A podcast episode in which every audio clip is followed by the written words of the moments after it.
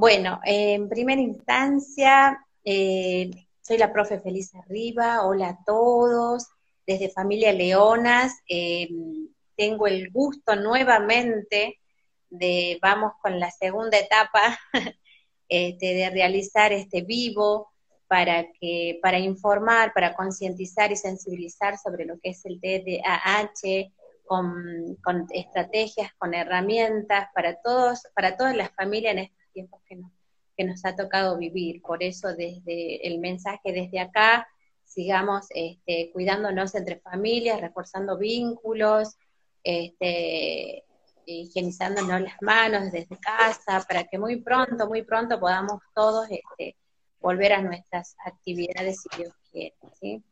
Bueno, hoy este, tengo el, el, agrado y el placer de presentar a un profesional eh, de la educación, compañero eh, Luis Vega, eh, profesor de educación física, quien hoy elegimos un tema este, bastante interesante para trabajar, que son los, los, beneficios de la educación física para con nuestros niños con TDAH. TDAH es una sigla que significa trastorno del déficit de la atención con o sin hiperactividad para los que por ahí desconocen este, el, su significado, ¿sí? Es una condición, es un trastorno y no es una discapacidad, y por eso hay mucha demanda, y esto nos lleva a familias leonas como mamá este, a seguir informando, a seguir transmitiendo cómo podemos trabajar, cómo podemos sobrellevar desde casa este, en estos tiempos de cuarentena. Por eso, bienvenido, profesor. Muchas gracias. Eh, la verdad que primero agradecer la, oportunidad. Eh, cuando se me propuso este desafío, en una oportunidad en la Plaza 25 de Mayo de poder participar de una de, sus actividades. El año pasado. Eh, que el año pasado, que todavía la recuerdo, porque uno al principio siempre con la incertidumbre y el miedo de, de no conocer mucho a qué se enfrenta, como así también al miedo de, de fallar, ¿sí? Porque también uno se le cruza la cabeza siempre el hecho de que no, no vaya a hacer las cosas mal, pero siempre con ese ímpetu y ganas de, seguir aprendiendo y sumando experiencia. Ese día eh, me animé a estar ahí, la verdad que era reconfortable poder ver, no solo disfrutar a los niños, sino detrás a sus familias, eh, ver su mirada de cómo cómo gozaban de que sus hijos estén riendo y compartiendo un lindo momento sin, sin ningún inconveniente, sin ningún problema, sin ninguna barrera, como suele decir usted que hay que romper barreras. Entonces ese día fue la verdad algo que marcó un antes y un después y de ahí, bueno, tratando de, de seguirle el ritmo porque la verdad que la seño feliz es alguien que, que hay que seguirle el ritmo porque día a día siempre ella está tratando de, alentarnos a los que formamos parte del equipo aquí en Catamarca de Familias Leonas, de poder colocar un granito de arena cada uno desde su área. Hoy me toca a mí desde la educación física poder transmitirle algunas estrategias que les pueden servir tanto a los papás como a los colegas para poder planificar sus clases y a los padres para poder llevar, llevarlas a cabo en su casa. Exactamente, profe, usted lo, eh, usted lo dijo. Desde un primer momento, sin lugar a dudas, la propuesta mía de que nos colabores desde, desde porque siempre supe que es, una, es un ser humano muy, muy solidario, muy comprometido, y, y, desde que, y bueno, y desde ese día del, eh, del 28 de julio, el día eh, a nivel global, el día del TDAH, una lucha que creía que yo la venía llevando sola y de pronto cuando me di cuenta que, Familias Leonas era una, es una familia en la cual ya venía trabajando, me di cuenta que no estaba sola. Eh, me emociono porque son muchas cosas como mamá, como profesional, y, y de pronto decir, ¿por qué no? ¿Por qué no unirnos y trabajar por la causa, por nuestros niños, por la demanda?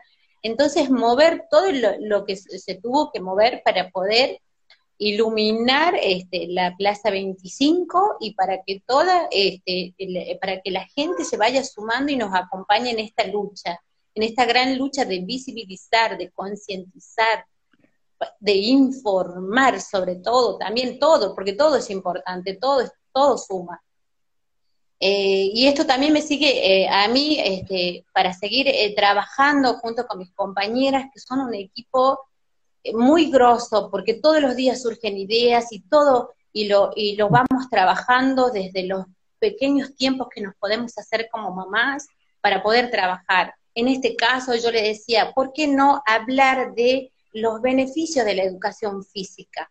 Porque la educación física es vital, es una herramienta vital para el niño. Y, por eso es que mi gran pregunta sería, cuál sería el aporte de la educación, eh, de la educación física como beneficio para nuestros niños con TDAH.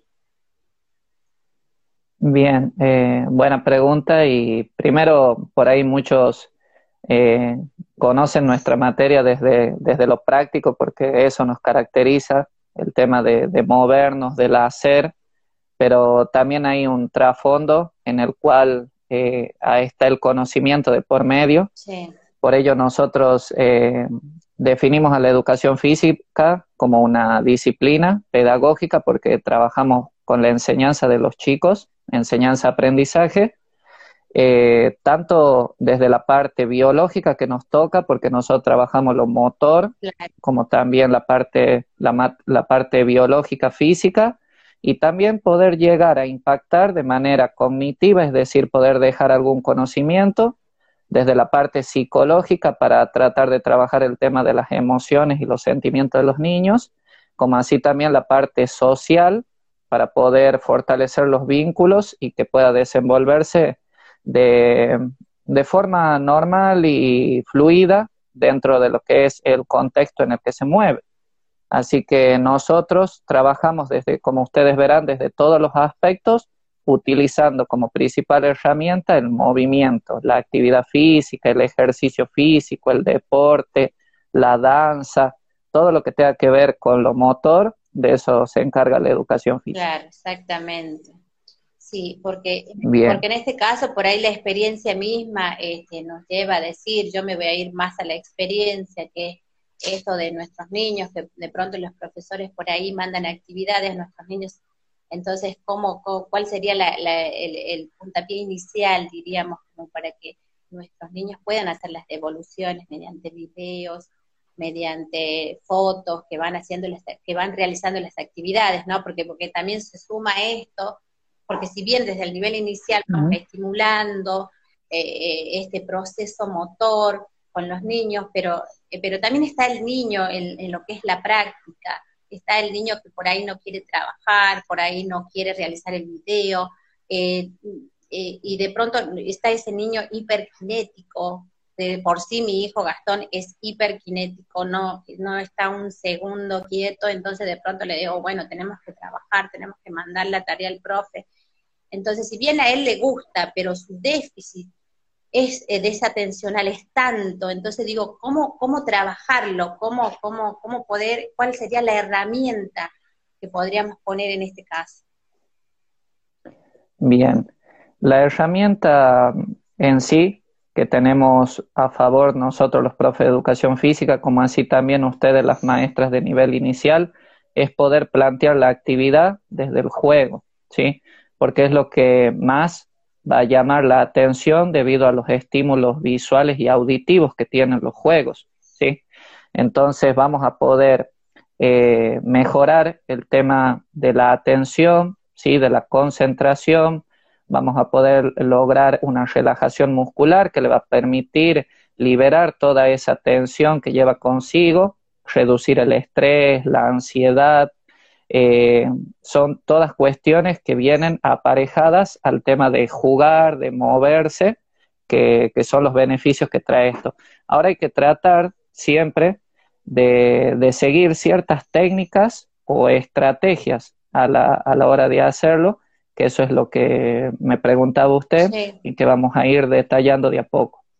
Eh, lo más importante es que muchas veces eh, nos olvidamos de llevar todo planificado por escrito. muchas veces debido a la experiencia que uno tiene o los años, planificamos sin querer en el aire y lo ideal siempre es llevar fijo, no solo en nuestra mente, sino plasmado en un papel a dónde queremos llegar tanto para los padres como para los docentes, para que esto pueda ayudarle al niño debido a que eh, siempre tiene eh, en su mente, bien lo hablábamos nosotros antes de la charla, el tema de su autoestima bajo, el del creer que no puede realizar una actividad y también debido a que, eh, de que desde afuera se lo juzga, ¿sí? Por ahí desde el desconocimiento uno no sabe trabajar con, el TDAH, entonces nosotros mismos debemos tratar de empezar a motivar, ¿sí?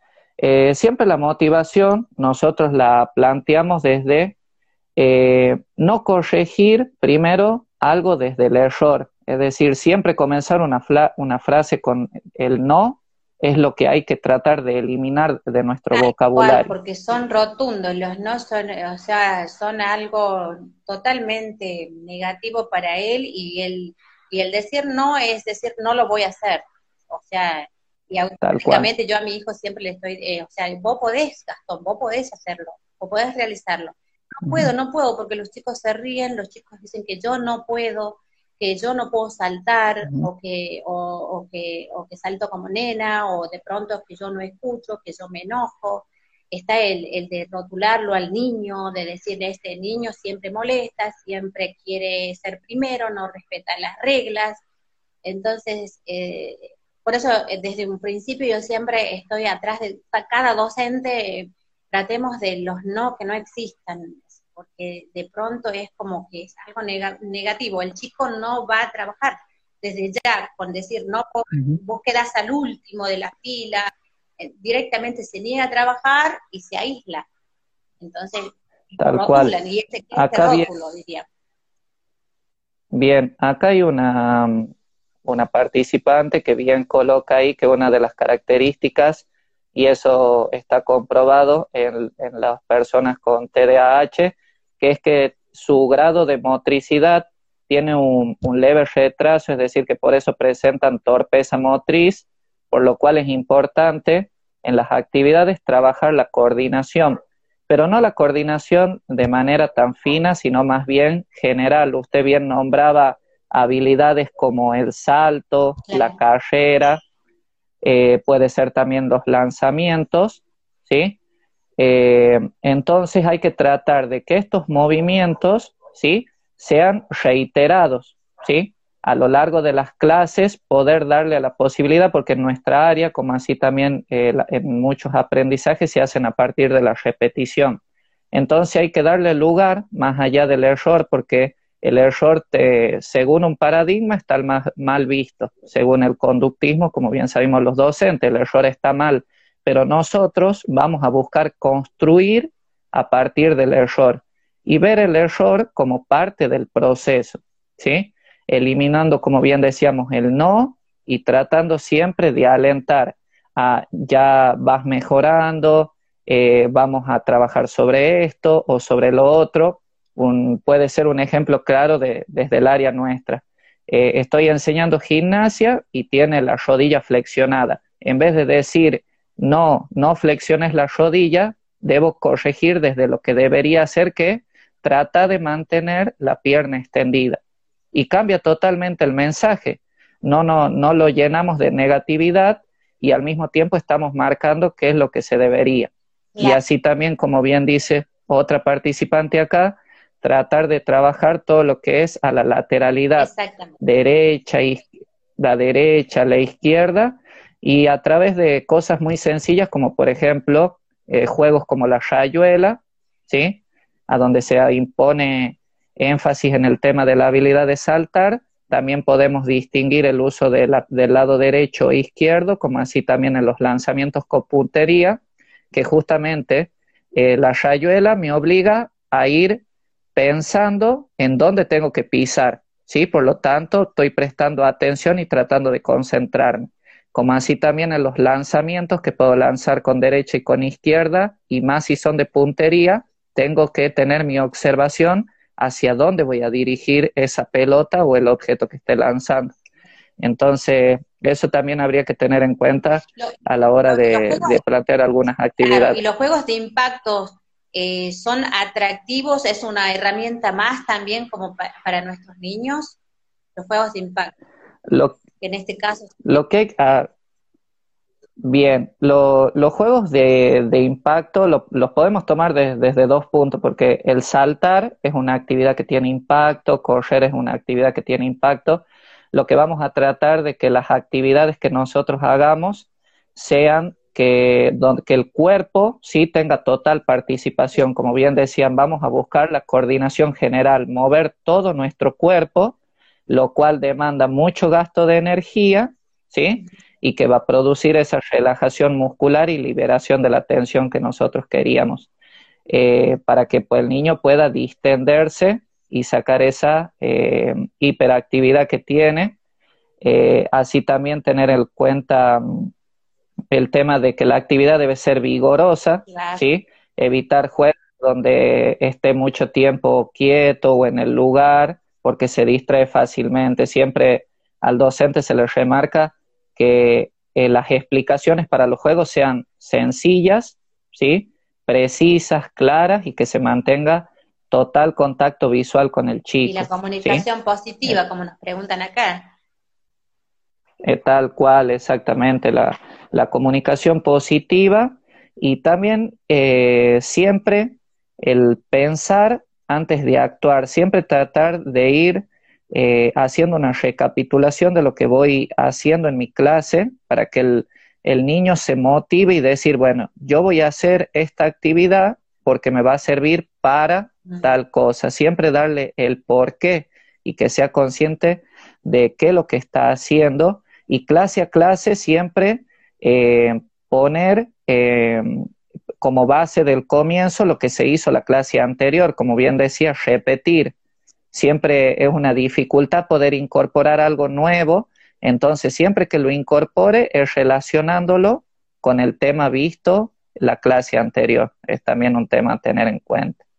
Claro, exactamente. Y el tema del grupo, eh, por ejemplo, hay grupos en los cuales por ahí no, eh, por el solo hecho de que es tan hiperactivo, por ahí no los quieren involucrar.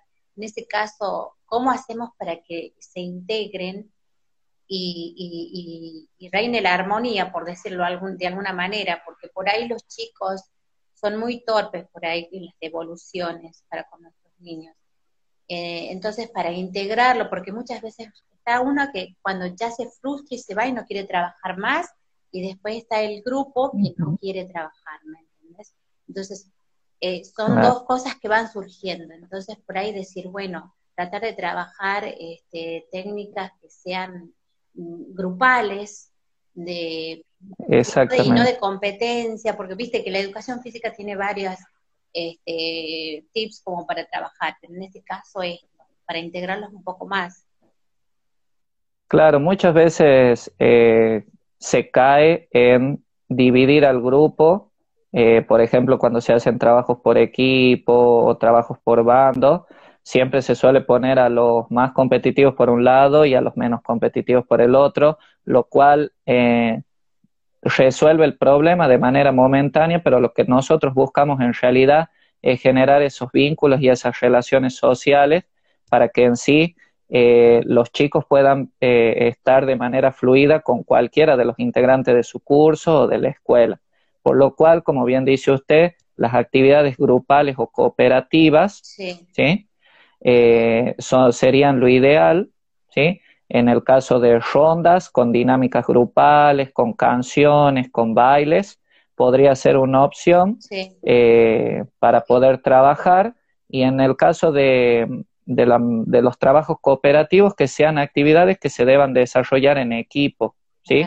Donde sean trabajos de a dos o de tres personas eh, que puedan fomentar la tolerancia. Más allá de que dice esto de las devoluciones que puedan ser muy fuertes de parte de los compañeros, la idea es fomentar la confianza, ¿sí?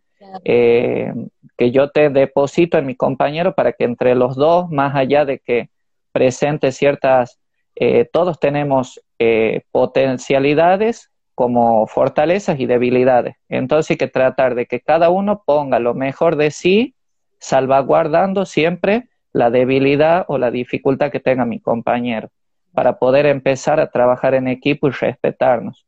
Desde afuera, como acá dice también una de las participantes, sí, ahí decía muy bien el tema de que el docente debería nivelar el grupo, sí, para evitar el, desborde. Eh, está muy muchas veces tratar de a que empezar porque el niño se rodee de aquellos compañeros que tienen ese carácter más dócil y que son comprensivos y en la medida que vaya trabajando con ellos de a poco ir incorporando a, veces, a esos chicos que por ahí son reacios al contacto debido a que siempre piensan solo en ganar.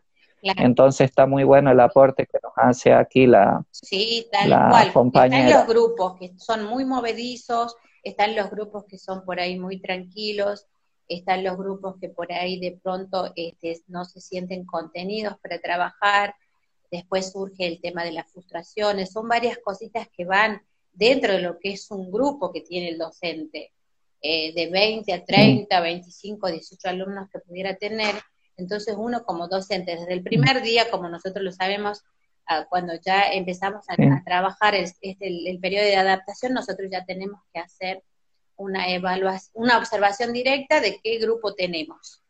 A través del grupo que nosotros tenemos, en base a eso trabajar. Es por eso que yo siempre hago hincapié en esto y siempre lo digo en las escuelas. Primero, reforzar los vínculos desde el primer día de clase, después nivelar y, y, a través de la observación directa ver qué propuestas tengo para trabajar para con los niños, ¿sí? Este, pero bueno, muchas veces por ahí no, no lo, eh, quizás por ahí no todos tenemos el compromiso, eh, es por eso que por ahí muchas veces esto se vuelve conductual y después está la otra parte que es ya del compromiso docente que uno tiene y que dice, no, me tengo que informar, tengo que estudiar, voy a ver las propuestas, porque propuestas hay miles de propuestas, pero para arrancar desde un principio, lo primero que tengo que tener en cuenta es crear los vínculos y tener esa comunicación con el niño para poder llegar a él cuando yo dé una consigna, para, eh, para ir eh, respetando algunas reglas de, grupo, de trabajo, como usted bien dice, mediante la repetición y esto. Tal cual. Bien, bien me, me, remonta una frase de un, de un profe que tuve en el instituto, que bien decía que nosotros los docentes debemos pagar un boleto muy caro para que, para que nuestros niños puedan subir a nuestro tren, sí lo ponía como metáfora aprender, que es nosotros debemos pagarles a ellos con amor, si nosotros no tenemos amor tanto por la profesión como también ese compromiso de saber que estamos trabajando con personas, ¿sí? Y que todo lo que hagamos va a tener una influencia de cierta manera.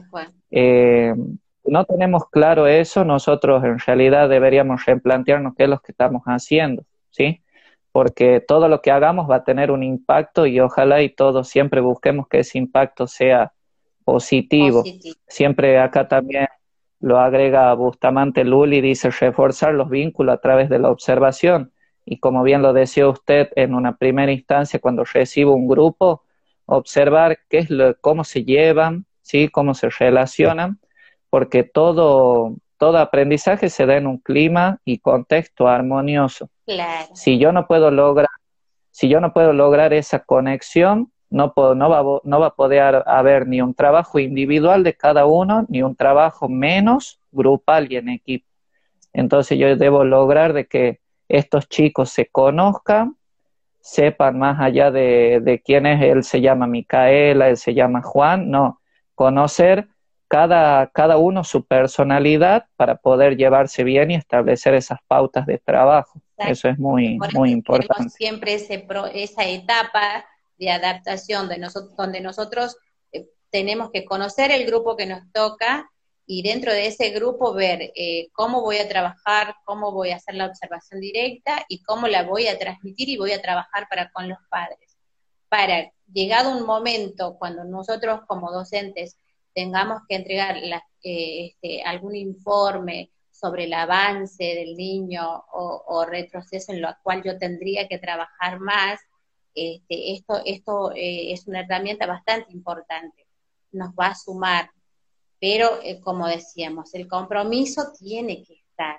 Es por eso que yo este, pienso que eh, hoy por hoy tenemos acceso a tantas este, herramientas, tenemos para sacar de todos lados información si en un caso por ahí estamos desinformados. Entonces yo creo que nosotros cada vez tenemos que actualizarnos un poquito más para de esa manera nosotros trabajar y también hacer propuestas y si por ahí y, presentarlas para que de esa manera podamos trabajar. Y acá es el papel fundamental es la escuela, las familias y los niños. Pero si no trabajamos en equipo es difícil que podamos avanzar. Exactamente, bien lo decía usted recién en, el tema cuando uno tiene que hacer una eh, devolución con el tema de los informes. Esa devolución llega a las manos de la familia para ver cómo su hijo eh, está eh, caminando dentro de lo que es el sistema escolar. Es importante que ellos conozcan lo que nosotros vemos, pero nosotros también conocer lo que ellos ven desde su casa y poder tratar de unir esas dos experiencias eh, en favor de, la persona con la que estamos trabajando y así poder aplicar la, mejor herramienta. Como bien dice usted, hay miles de maneras, ¿sí? Como así también tampoco considerar que no todo está, está inventado, sino que nosotros a partir de, la teoría podemos ir generando nuestra, nuestra propia práctica, ¿sí? E ir creando esas estrategias, ¿sí? Que nos pueden ayudar a poder sacar lo mejor, como bien decía ahí una compañera, la particularidad de cada uno e ir sacando lo mejor de él.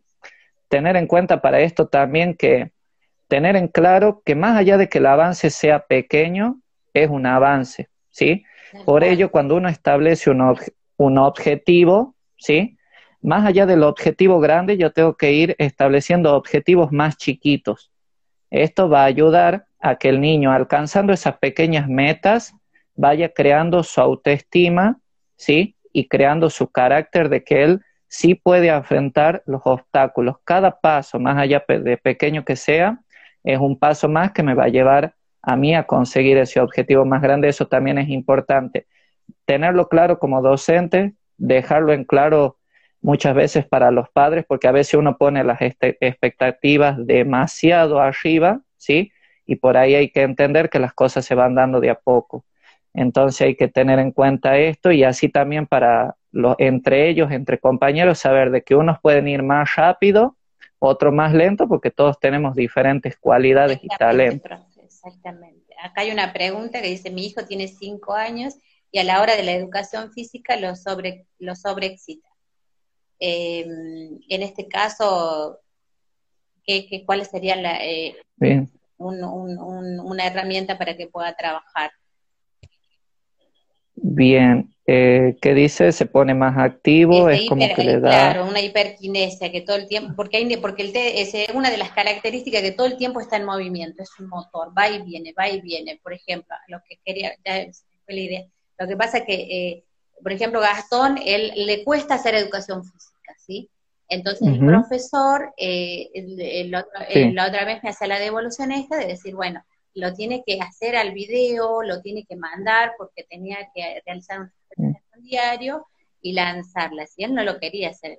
Entonces de pronto le digo, bueno, hagamos las pelotitas, las quitemos, le ponemos cinta y mandamos la foto. O sea, la idea está en que el niño lo, eh, lo realice mediante el juego y con alegría. De ahí si saltó era como recién Tal cual. Entonces yo le digo, él lo hizo y para mí es un avance enorme. Si no lo no saltó desde este lado hacia el otro lado, no me interesa. A mí me interesa que mi hijo este, esté feliz y me diga, mamá, hice la pelotita para el profe. Eso es, es un regalo inmenso impagable y yo realmente lloré de alegría porque sinceramente me cuesta que esté quieto, porque imagina, imagínese, estamos en época de invierno, donde estamos adentro, donde no podemos salir, eh, está frío y va, y va y viene, va y viene, va y viene. Entonces, tengo que buscar la manera de tenerlo en, quietud, por decirlo así, un momento. Entonces digo, plan B, listo, vamos a hacer, vamos a hacer pelotitas, la, vamos a poner las cintas y la vamos a enviar al profe. ¿Sí? Y desde esa manera, este, se las enviamos y, fue fabuloso, es significativo, para él fue un logro inmenso, fue un logro inmenso hacer eso. Y con respecto a los chicos que eh, volviendo... movimiento, a eso le, podemos, le podemos responder a una mamá. Ahí está. No es que justo se me... Hola, ¿se escucha? Sí, ahí se escucha, profe, sí. ¿Sí? Un momento, ¿no? Ah, bien. Bien, bien. Sí, no, justo ahí el internet de por medio ahí. Eh, no estaba escuchando, me contaba usted de la experiencia con su hijo eh, y está muy bueno que recalque eso de que eh, lo poco que se pueda llegar a hacer es un paso gigante, ¿sí? Entonces está bueno eso de, de establecer, como bien decía, el objetivo a donde quiero llegar y los pequeños pasos para poder alcanzarlo. Con respecto y volviendo a lo que preguntaba acá la compañera, para no dejar pasar eso, eh, puede suceder dos cosas a la hora de, esta, de la clase de educación física, con respecto a que se sobreexcita, como bien dice ahí, que puede ser que la actividad no llegue a satisfacer, por así decirlo, eh, los niveles eh, físicos que él tiene, porque los niños, a pesar de que uno no lo crea, eh, tienen recomendado mayor cantidad de horas de actividad física que nosotros los adultos, porque su energía, debido al crecimiento, es mayor. Puede llegar a pasar eso, que energéticamente no, no alcance con las demandas que él tiene. Como así también, como bien lo remarcaba acá otra de las chicas, es que puede pasar que no le dé curiosidad la actividad. Por lo tanto, estaría bueno también de que los docentes planteen una variedad de actividades para ver cuál despierta en el niño más interés. Son cositas a tener en cuenta.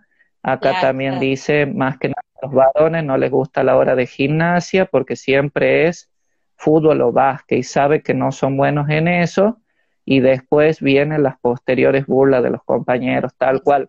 Por ahí no hay que dejar no hay que dejarlos tan expuestos si uno como docente conoce cuáles son sus falencias, no digo disminuirlas al máximo, pero sí ir trabajándolas levemente y de a poco con paciencia. Sí, algunas de, las preguntas que vienen haciendo. Es importante lo que dice para que lo tengan en cuenta los docentes, muchas veces por ahí no se tienen eh, en cuenta estas pequeñas este, detalles que para que el niño, porque el niño, este, si nosotros este, logramos sacar todo ese potencial para que ellos trabajen, son inmensas las capacidades que ellos tienen. Entonces, desde ese lado, eh, tener en cuenta, si de pronto por ahí el objetivo de esta semana era eh, eh, juegos con arrastre o actividades de tracción, que tenemos las sogas, desde, tirar para un lado hacia el otro, entonces si vemos que esa actividad no da resultado, cambiarla, cambiarla por otra, y, también el de tener en cuenta su madurez y la etapa del niño. O sea, es, es todo un tema. Eh, realmente este, a mí por ahí eh, me lleva a hacerme las, eh, las, grandes interrogantes. Cuando una propuesta no, no da lo, no, no, no es óptima, el óptima en qué sentido? Si yo veo que no me da resultado, cambiarla por otra automáticamente. Porque, porque hay miles de actividades, como decía anteriormente, miles de actividades para realizar en, en la educación física. Entonces, eso es lo que a mí por ahí, siempre yo cuando voy a la escuela estoy preguntando con qué van a trabajar, qué van a realizar, este, en qué momentos, porque también hay que ver el momento que él también esté predispuesto para realizar esta actividad. Eh, Tal cual. Eh, porque hay, muchas veces... Sí, depende del estado de ánimo también. De, Sí, por eso muchas veces eh, es importante el estímulo desde afuera que se le da para lograr ese incentivo, como así también eh, no sobrepasarnos en la sobreestimulación, porque ya que los estímulos se recomiendan en este caso que sean cortos, con periodos de descanso intermedios, debido a que hay mucha demanda en cuanto a la atención y concentración muchas veces en una actividad y eso también fatiga, capaz que la fatiga no es física o muscular, sino que la fatiga pasa por el otro lado de la atención y la concentración, entonces hay que dejar relajar un poco la mente para volver a proponer algo. de ahí con respecto a acá la parte conductual que me dice Bustamante Luli, que es que cuando le pasan estas cosas eh, suele haber contacto, es decir, pega. Está bueno por ahí tratar de, de que la actividad no lleve a eso, ¿sí? de que la actividad tampoco requiera de tanto contacto, así también dejar en claro siempre cuáles son las reglas. En el caso por ahí capaz que al jugar una mancha en el cual uno tiene que tocar al compañero y hay contacto, por ahí tratar de buscar y ver la manera de que ese contacto no sea de manera brusca, ¿sí? Eh, buscar la variante para que no lleguen a, poder golpearse y demás. Obviamente por ahí a la clase de educación es física, por ahí es normal un poco eso de que pueda llegar a suceder un accidente, hay que prever que no pase, pero muchas veces se nos, eh, nos escapa, así que, pero tratar de evitar siempre esas cuestiones. Bien, bueno, profe, le hago, eh, con respecto a la, a la conectividad, por ahí una preguntita, porque este, hoy me preguntaba una mamá que de pronto me dice, señor Félix, no voy a poder estar en el vivo, pero sí de pronto porque por ahí mandan muchas, muchas actividades de educación física y por ahí cuando son del interior, por ahí no tienen la posibilidad de hacer el video, de hacer o, cómo mandar la actividad al profe. En estos casos, los niños que están eh, sin estos, este, ¿cuáles serían las herramientas o cómo, cómo están trabajando? ¿Cuál sería o cómo tendrían que trabajar en este caso? que podría aportar. O, podrías repetírmelo ahí porque se me, me falló ahí el tema del audio. cuando no están conectados, porque hay familias que por ahí no tienen la posibilidad de hacer el video, porque ahora estamos trabajando por, eh, por estas plataformas, de pronto los chicos no pueden hacer las devoluciones. Desde, esa, desde, ese punto me pregunta, este, ¿cómo serían las devoluciones o esos eh, o directamente cuando se regrese en algún momento este, se, lo, se lo va a trabajar de otra manera o no pueden y si no pueden mandarlo no los envían. Yo, yo en lo que a mí respecta, yo le respondo, yo no, si no tengo con qué mandar los videos o las actividades, directamente. Tampoco, si no tenemos los medios eh, para realizar un video y enviar la, la actividad propuesta, el profe, no la, o sea, no la manda, así que bueno. Bien, eh, sí, con respecto a eso, la verdad que acá hemos escuchado, leído en los diferentes medios muchas historias referidas al tema de la, de la, problema de la conectividad, porque la verdad que hay familias que solamente disponen de un teléfono fijo en su hogar, entonces por ahí de alguna que otra manera docentes comprometidos han, han llegado a los domicilios, han repartido cartillas impresas, por ahí el tema de no poder conectarse, ¿sí? Hoy en día es una barrera para el aprendizaje. La verdad que si no se puede devolver el video, sería eh, lo de menos siempre y cuando eh, tratemos de que en la casa el niño pueda llegar a poder concretar mínimamente la, actividad. Luego el docente en el regreso a clases tratará de hacer, como bien dijo usted, una revisión de cómo, cómo llega este grupo después de esta etapa para poder seguir trabajando en lo que resta del año. Así que no, no deberíamos preocuparnos tanto por la de devolver el video, sino más bien por tratar de que el niño pueda llegar a hacerlo, ¿sí? Eh, eso sería eh, lo importante. Acá una de las chicas dice, debería haber más horas de educación física, no solo por el deporte sí, sino porque le genera un corte en la rutina de estar sentados. A mis hijos les encanta jugar, bailar y hacer... Y aparte la expresión, o sea, y yo lo que, le, o sea, hace hincapié es la, otra vez, la educación física y que no se base también en la actividad física, porque tenemos también la expresión corporal, los juegos con elementos o sin elementos y luego la actividad física en sí. Este, hacerla variada para que el niño se motive más y tenerlo motivado, porque eh, eh, esto que está en movimiento constantemente propio del niño claro, exactamente. Tal cual. La verdad que esto es una discusión que se planteó no solo acá a nivel provincial o a nivel país, sino que muchos países, colegas han luchado porque la educación física eh, se dicte los cinco días de la semana, de lunes a viernes, porque si vamos a lo que nos dice la Organización Mundial de la Salud, nos deberíamos estar moviendo mínimo una hora todos los días, ¿sí? más que todo por el tema del sedentarismo, como bien dice ahí, el corte de estar tanto tiempo sentado, el tema de, salir un poco de las pantallas, del consumo, del consumo de alimentos. Así que ojalá si algún día eh, pudiésemos poder aumentar las horas de educación física como así también eh, poner énfasis acá en, en, las actividades, como bien recalcan las chicas, que uno se olvida de hacer esos refuerzos positivos cuando ve esos pequeños logros, no dejar pasar nada, y poder festejarlo, tanto el niño como el docente. La otra vez, sí, exactamente, y con la psicopedagoga también, con la primera puesta en escena, que era de eh, mediante las felicitaciones, mediante los porque hay muchas hay muchas herramientas ahora para que el niño, para que se sienta más motivado para al momento de hacer Tal cual. la otra entrega de las actividades. Así que bueno, quedó muy cortito el tiempo, profe. Yo recién, este, así que bueno, eh, yo la verdad, este, yo daría para, para hacerle más porque nos hacen muchas preguntas, pero bueno, el tema acá es que la educación física es fundamental para el, para el niño, es vital. Entonces, en estos tiempos, este, por eso no sé si quiere acotar algo más, profe, porque... Sí, eh, la verdad que...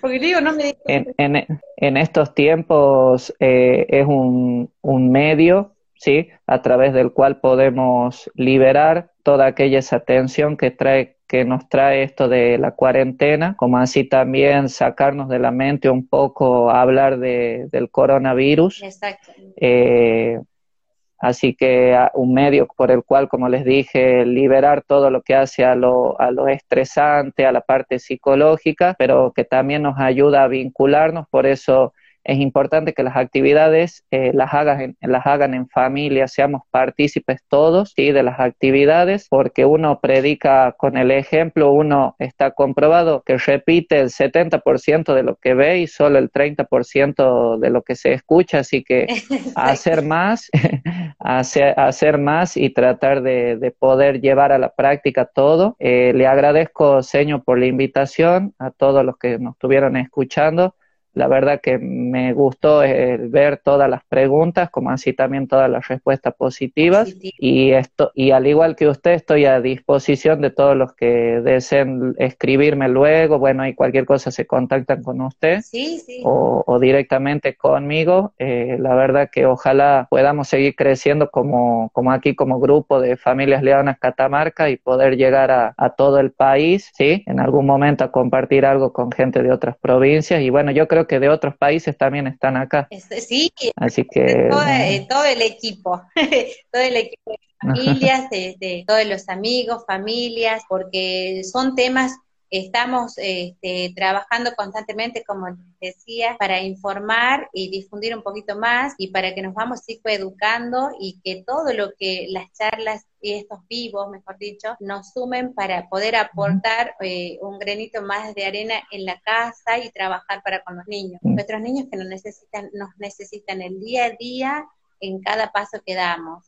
Este, hablar de estos beneficios me encanta porque uno los los tiene que poner en práctica. Y bueno, yo agradecerle a usted nuevamente por, eh, el, eh, por este momento, este espacito, y que, bueno, y en alguna oportunidad ya veremos de, de hacer otro vivo para y con otra temática para seguir este, difundiendo e informando. Así que un... Sí, de acá, gracias, señor. De acá nos llevamos varios temas, como bien ahí tratar de hablar, como pidieron las chicas, un poquito de qué es lo que hace a la alimentación aunque yo siempre lo digo, para eso están los profesionales del área, tendríamos que buscar alguna nutricionista que nos pueda dar una mano. Uno desde el área deportiva, nosotros tenemos tenemos conocimientos, pero no estamos habilitados para hablar mucho de eso, así que yo como profesional eh, siempre recomiendo ir directamente a, la persona específica. Lo que sí podemos plantear es un vivo con un poquito más de juegos y actividades, que ahí pedía una de las chicas variantes de ejercicio. Para que usted vea que, así es importante que es desde lo lúdico, con las actividades y todo lo que nos van pidiendo. Realmente es muy importante es muy, muy importante y bueno, la, este, y eso, ya estaremos en contacto, profe, para seguir trabajando, ¿sí? Listo, listo, señor, muchas gracias y nos estamos viendo pronto. Muy bien, y gracias a todos por estar. Hasta luego, chao.